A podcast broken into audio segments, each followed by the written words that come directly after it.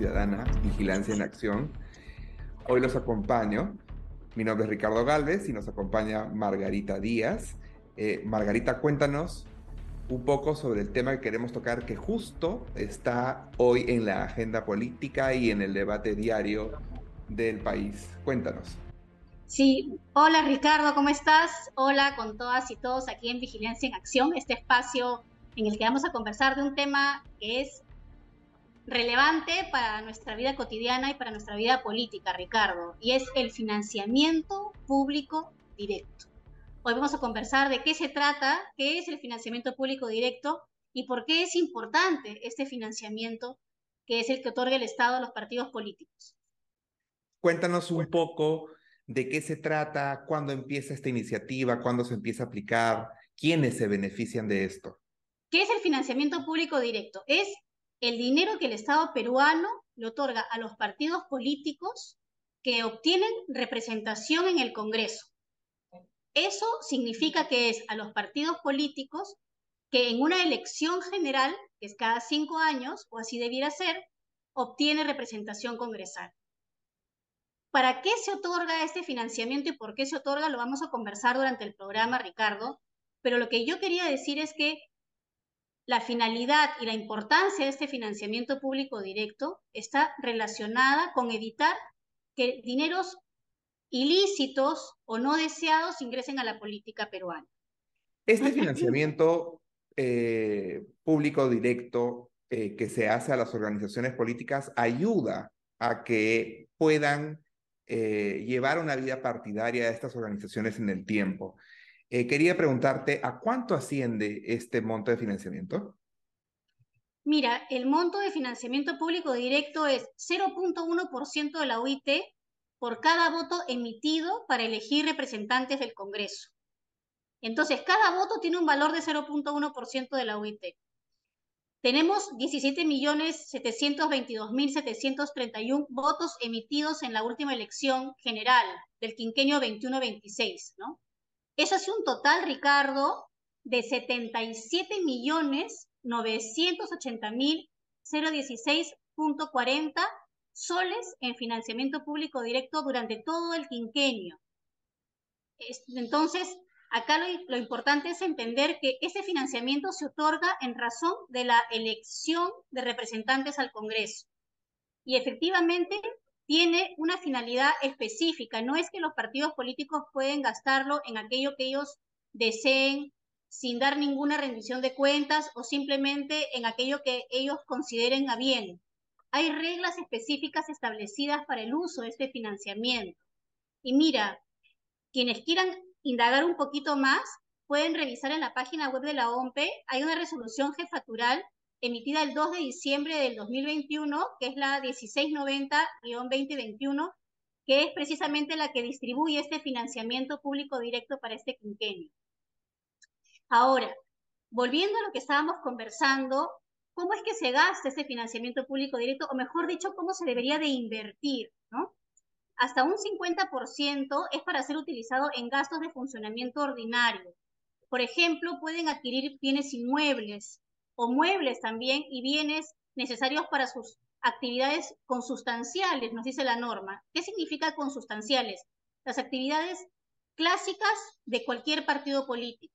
Por ejemplo, necesitan impresora, necesitan toner, necesitan computadora para poder funcionar. La idea de estos gastos es que puedan eh, contribuir al funcionamiento del partido, a todo lo que el partido necesita para realizar sus actividades cotidianas, digamos. Pero aparte, otro 50% es para ser utilizado en actividades de formación, capacitación, investigación y la difusión, por supuesto, también de estas actividades, con unos criterios muy específicos, el de igualdad, el de paridad y el de no discriminación entre hombres y mujeres. Ojo, aquí estamos hablando de actividades que todas ellas están tendientes a qué?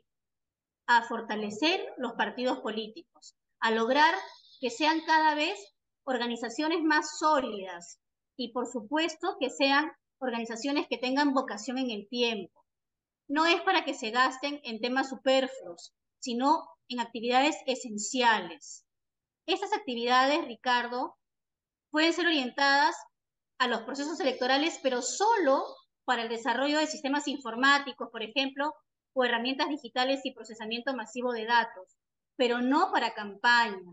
Está terminantemente prohibido que se utilice este financiamiento para campañas políticas. Este es un financiamiento que es para el funcionamiento del partido político como tal, para que exista una organización, para que subsista una organización con ideología, este, con, con un sistema de militancia, una organización que responda a los intereses políticos de los ciudadanos. Pero uno se pregunta, ¿no? O sea, ¿por qué nosotros, los contribuyentes, el Estado peruano, tiene que financiar a los partidos políticos? ¿Por qué no consiguen de su dinero? ¿Por qué no aportan ellos mismos? ¿Por qué no buscan donaciones? ¿Por qué es importante que el Estado sea el principal contribuyente de la, organización política como tal?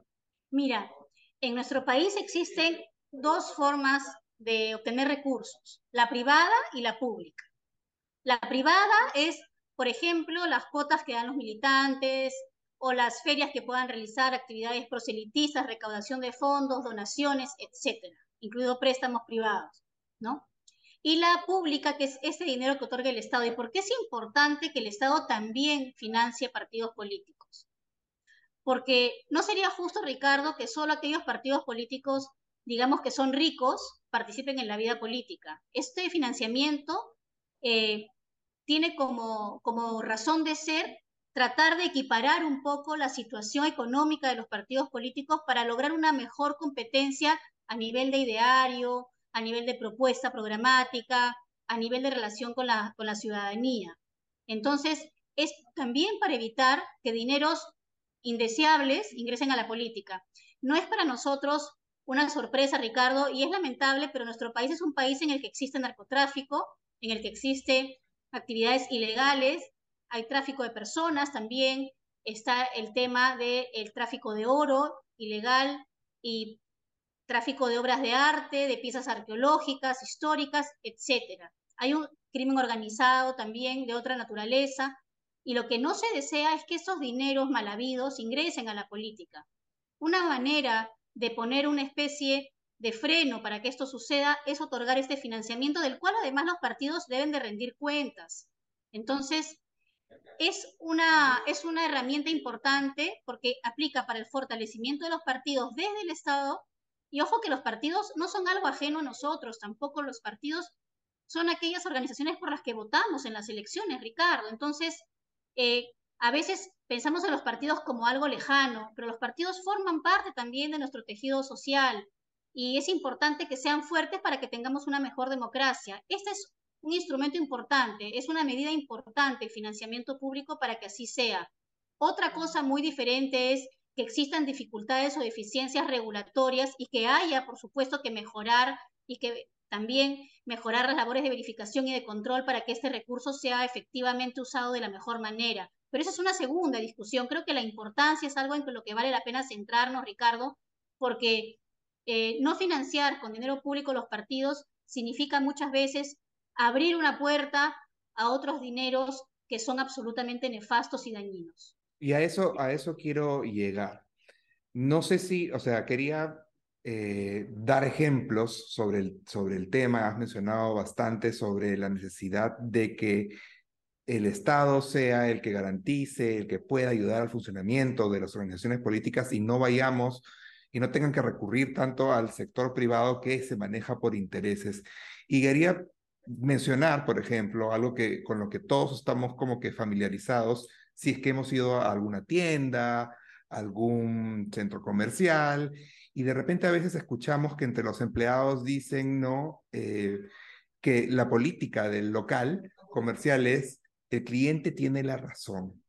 Y es que la tienda, el establecimiento, vive de las compras que realizan sus clientes, es el sustento de la organización como tal. Entonces, no hay que enajenarnos y, pensar que quien no da, quien da un dinero condiciona la actitud de la organización.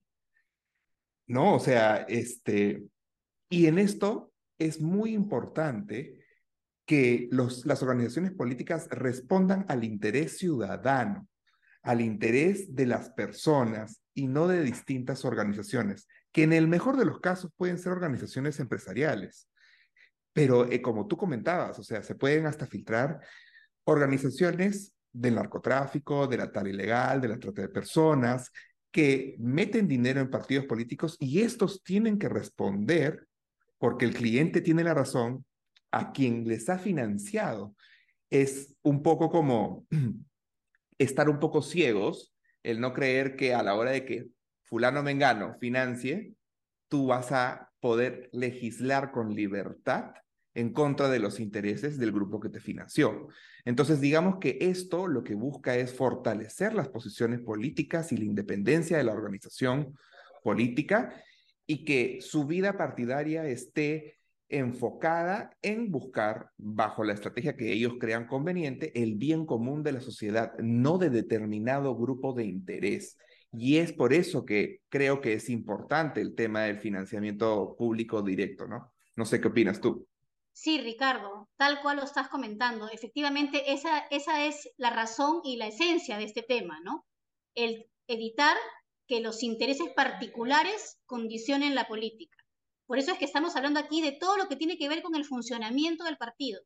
La campaña es otra película y el financiamiento político, que es financiamiento público, no se puede utilizar en campaña. Ya en otros momentos conversaremos de la campaña, pero este dinero es para tener mejores partidos, entonces, los partidos también deberían, creo yo, honrar esa confianza que se les está dando al dárseles dinero del tesoro para poderlo utilizar de la mejor manera y rendir las cuentas también de una forma impecable. Eso también es algo que hay que rescatar, Ricardo. Cuanto mejor y más ojo pongamos en este tema, también los partidos políticos al momento de presentarse a la ciudadanía se presentan o como buenos ejecutores o como malos ejecutores o como que utilizaron bien el presupuesto y le sacaron el jugo en el buen sentido de, fortalecerse realmente de tener consultorías que sí valen la pena, tener investigaciones que aportan realmente a su desarrollo partidario y a conocer la problemática nacional y etcétera, ¿no? Y que se presenten entonces como partidos que ejecutaron bien su presupuesto, no solo porque lo gastaron, sino porque lo gastaron correctamente y ahora son un mejor partido la ciudadanía podrá distinguir entre aquellos que hicieron eso y los que simplemente dijeron cómo hacemos para gastar la plata y que nadie se dé cuenta. Exacto, porque es nuestro dinero y son nuestros intereses los que tienen que defender y no de determinados grupos. Y eso no, este tipo de financiamiento no erradica que existan distintos grupos de influencia que puedan eh, presionar a los partidos políticos. No lo va a erradicar, no es el mundo ideal, pero lo que estamos buscando es mitigar y que respondan principalmente a los intereses de los ciudadanos. ¿Van a haber problemas en ejecución? De seguro. Es una reforma que recién se está implementando hace pocos años y va a tener su proceso de mejoramiento continuo, pero digamos, es fundamental, es importante para el fortalecimiento de los partidos políticos y la democracia. Así es, yo comprendo que a veces las personas se ofuscan un poco y dicen, ¿por qué les tenemos que dar dinero? Creo que hemos explicado acá algunos motivos importantes de por qué es importante que el Estado realmente invierta en los partidos también, pero creo que hay que rescatar también, Ricardo, la idea de la rendición de cuentas de parte de los partidos políticos, porque también es cierto que en un país con recursos escasos, cuando se le da a uno, no se le da al otro. Dar dinero a los partidos políticos significa también haber dejado de invertir ese dinero en otras cosas que hacen falta en nuestro país, en alguna obra, por ejemplo, o en alguna medida de acción política. Entonces, con esa situación que sabemos que tenemos una economía precaria, creo que es más la obligación, no solo legal, sino también moral de parte de los partidos políticos, de honrar el dinero que se les ha entregado y de utilizarlo con ética y con legalidad. Muchas gracias por acompañarnos. Próximamente vendremos con más novedades. Gracias, Margarita. Gracias, Ricardo. Nos vemos.